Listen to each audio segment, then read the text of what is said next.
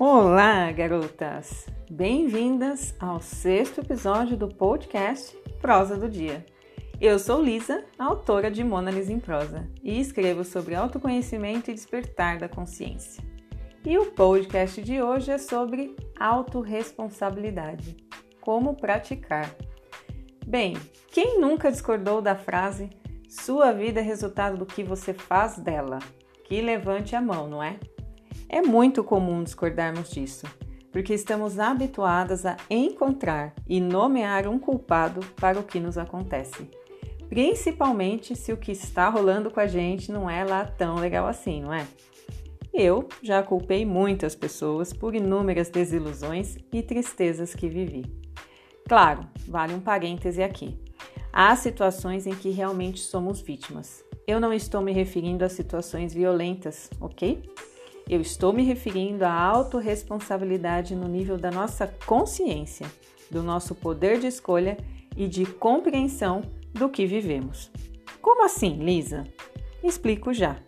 Por muito tempo, eu tive um trabalho que não amava e fazia tudo por necessidade. Fiquei nesse trabalho por anos e nunca banquei a minha decisão de sair e fazer o que amo. Resultado: durante anos eu vivi fingindo ser feliz Vivi frustrada e decepcionada comigo mesma, mas responsabilizando outras pessoas por isso. Eu sempre me colocava numa situação de vítima. Uma hora a culpa era dos meus pais, em outro momento era do meu chefe, em um terceiro momento era da empresa, e assim o tempo passou. Eu jamais considerava que estava onde estava porque tinha escolhido e me acomodado a estar ali. Isso não passava pela minha cabeça. Demorou anos para me conscientizar disso. Mas quando olho para trás e vejo todas as escolhas feitas por mim, fica claro que a única responsável era e sempre foi eu. Hoje, eu sou feliz por ter despertado e me perdoo por cada ilusão que tive no passado, porque hoje eu posso honrar o meu presente e também o meu futuro praticando a autorresponsabilidade. Ter em mente que desejos e necessidades são individuais, ou seja, que cada um tem os seus, nos ajuda a entender que a responsabilidade por cada escolha para suprir os nossos desejos e as nossas necessidades também são individuais. Por isso, não há a mínima possibilidade de transferirmos a responsabilidade de nossas escolhas para outra pessoa. Sabem aquela frase escrita no nosso cartão de crédito? A senha é pessoal e intransferível.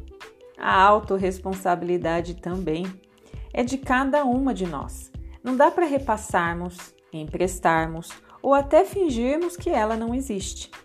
Negar nossa autorresponsabilidade nos coloca numa situação de vítima, à mercê de tudo e todos e tira de nós a chance de viver o que escolhemos viver, de ser o que escolhemos ser.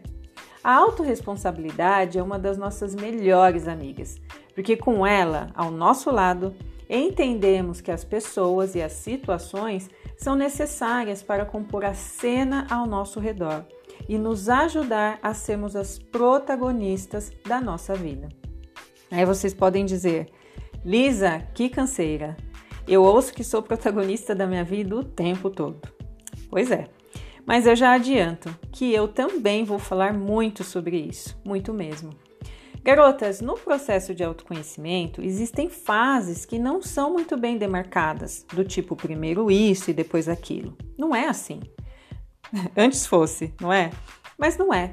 No processo de autoconhecimento é tudo meio que misturado, acontecendo ao mesmo tempo. É um desafio mesmo, para nos testar, nos instigar a ir, além. Isso significa que sermos responsáveis e assumirmos nossa responsabilidade em nossa vida é exercer o autoconhecimento, é atuar como protagonistas, como donas do nosso destino. A partir do momento que passamos a nos conhecer e a nos acolher nesse processo, passamos a tomar consciência de que a autorresponsabilidade é uma grande oportunidade para desenharmos e vivermos o que desejamos. Claro, há momentos em que nossas atitudes não nos levam para onde desejamos. Mas o fato de estarmos alinhadas com a autorresponsabilidade nos ajuda a entender que estamos tomando posse do que é nosso, a nossa própria vida. E aí vocês podem dizer assim: Ok, Liz, eu entendi. Só quero saber como exercer a autorresponsabilidade. E aqui vai uma dica. Quando estiverem vivenciando uma situação desagradável, no relacionamento, no trabalho, em casa, com uma amiga, seja onde for, como for, avaliem suas decisões, suas atitudes, seus comportamentos diante da situação, para identificar se estão usando o seu direito de escolha para mudar o que as desagrada. Caso vocês percebam não terem feito nada para resolver o problema ou pelo menos amenizar as consequências do problema, saibam que vocês estão se portando como espectadoras e não como protagonistas. Caso percebam que nessa avaliação vocês considerem algo do tipo: Ah, mas Fulano falou isso e Fulana fez aquilo, fiquem atentas. É bem provável que vocês estão fugindo da autorresponsabilidade, baseando-se na atitude de outras pessoas para justificar o que está acontecendo. Toda vez que nós não agimos ou justificamos nossa omissão baseadas na atitude de outras pessoas, não exercemos nossa autorresponsabilidade. E um lembrete: Muitas vezes não queremos assumir as consequências de nossas escolhas. Não queremos estar envolvidas diretamente com o resultado de nossas atitudes e palavras. Preferimos nos omitir. É um direito nosso?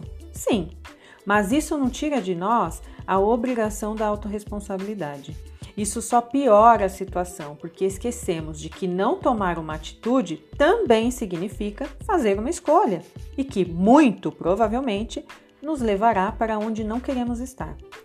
Por isso, garotas, a autorresponsabilidade é uma atitude que nos conscientiza de que temos o poder de escolha, o direito de escolha, temos o poder de decisão.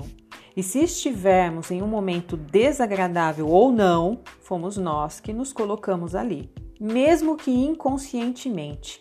Sendo assim, somos nós que vamos nos tirar dali, mas daí com consciência. A autorresponsabilidade é uma forma de honrar a sua existência, agindo como senhora de si, e isso vale para a vida toda. E por hoje, garotas, é só. Eu espero encontrar vocês no nosso próximo episódio. Para quem deseja ler mais a respeito de autoconhecimento e despertar da consciência, é só acessar meu site monalisemprosa.com e me seguir no Instagram, arroba monalisemprosa. E no canal do Telegram vocês têm acesso aos posts em primeira mão. Entrem e fiquem à vontade. Beijos de luz!